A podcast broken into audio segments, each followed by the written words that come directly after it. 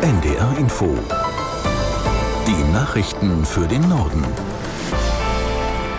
Um 19.29 Uhr mit Milad Kupay. In der evangelischen Kirche in Deutschland sind seit 1946 mindestens 2225 Menschen Opfer sexualisierter Gewalt geworden. Die tatsächliche Zahl dürfte aber deutlich höher sein.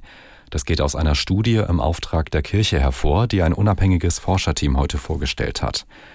Aus Hannover Sabine Pinkenburg. Dies sei aber nur die Spitze der Spitze eines Eisberges, erklärte Projektleiter Martin Watzlawick. Das Dunkelfeld sei weitaus größer. Den Zahlen liegen sämtliche Disziplinarakten, aber nur Personalakten aus einer der 20 Landeskirchen zugrunde. Doch gerade diese würden Aufschluss über sexualisierte Gewalt in der Kirche insgesamt geben. Als Täter benennt die Studie in erster Linie verheiratete Pfarrer, als Betroffene Kinder im durchschnittlichen Alter von elf Jahren.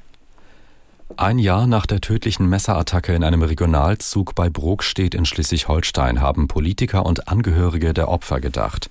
Schleswig-Holsteins Ministerpräsident Günther erinnerte an den Mut der Mitreisenden, die den Angreifer überwältigt hatten.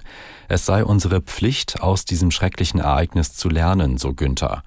Die Teilnehmer der Gedenkveranstaltung legten Kränze am Bahnsteig in Brokstedt nieder. Bei der Messerattacke waren zwei Menschen getötet und weitere verletzt worden. Die Abgeordneten des Europäischen Parlaments in Brüssel haben an die Opfer des Nationalsozialismus erinnert. Die Holocaust-Überlebende Schascha appellierte bei einer Feierstunde an das Plenum, Juden in Europa zu schützen. Aus Brüssel Jakob Mayer. Dass sich Juden in Europa nicht mehr sicher fühlten, sollte nach dem Holocaust eigentlich inakzeptabel sein, sagte die 86-Jährige bei der Feierstunde in Brüssel.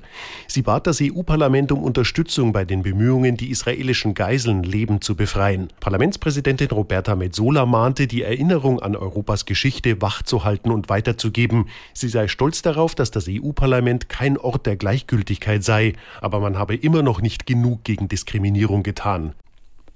Mit einem Tag Verspätung hat Bundesaußenministerin Baerbock ihren Besuch in Ostafrika begonnen. Die Grünen-Politikerin wurde von Kenias Präsident Ruto auf seinem Landsitz am Mount Kenya empfangen. Bei dem Treffen soll es um den Krieg im Sudan und mögliche Lösungen gehen. In dem Land herrscht seit April ein blutiger Bürgerkrieg. Morgen will Baerbock im benachbarten Südsudan eine Flüchtlingssiedlung besuchen. Baerbock musste ihre Ostafrika-Reise mit einem Tag Verspätung beginnen, weil eine Über Überfluggenehmigung von Eritrea gefehlt hatte. In Seesen im Kreis Goslar ist der 18-Jährige festgenommen worden, der in Baden-Württemberg eine Mitschülerin getötet haben soll. Nach Angaben der Polizei war er nach dem Messerangriff heute früh am Gymnasium in St. Leon Roth in einem Auto geflüchtet. In Niedersachsen verursachte er einen Verkehrsunfall, bei dem er verletzt wurde. Die Ermittler gehen von einer Beziehungstat aus. Das waren die Nachrichten.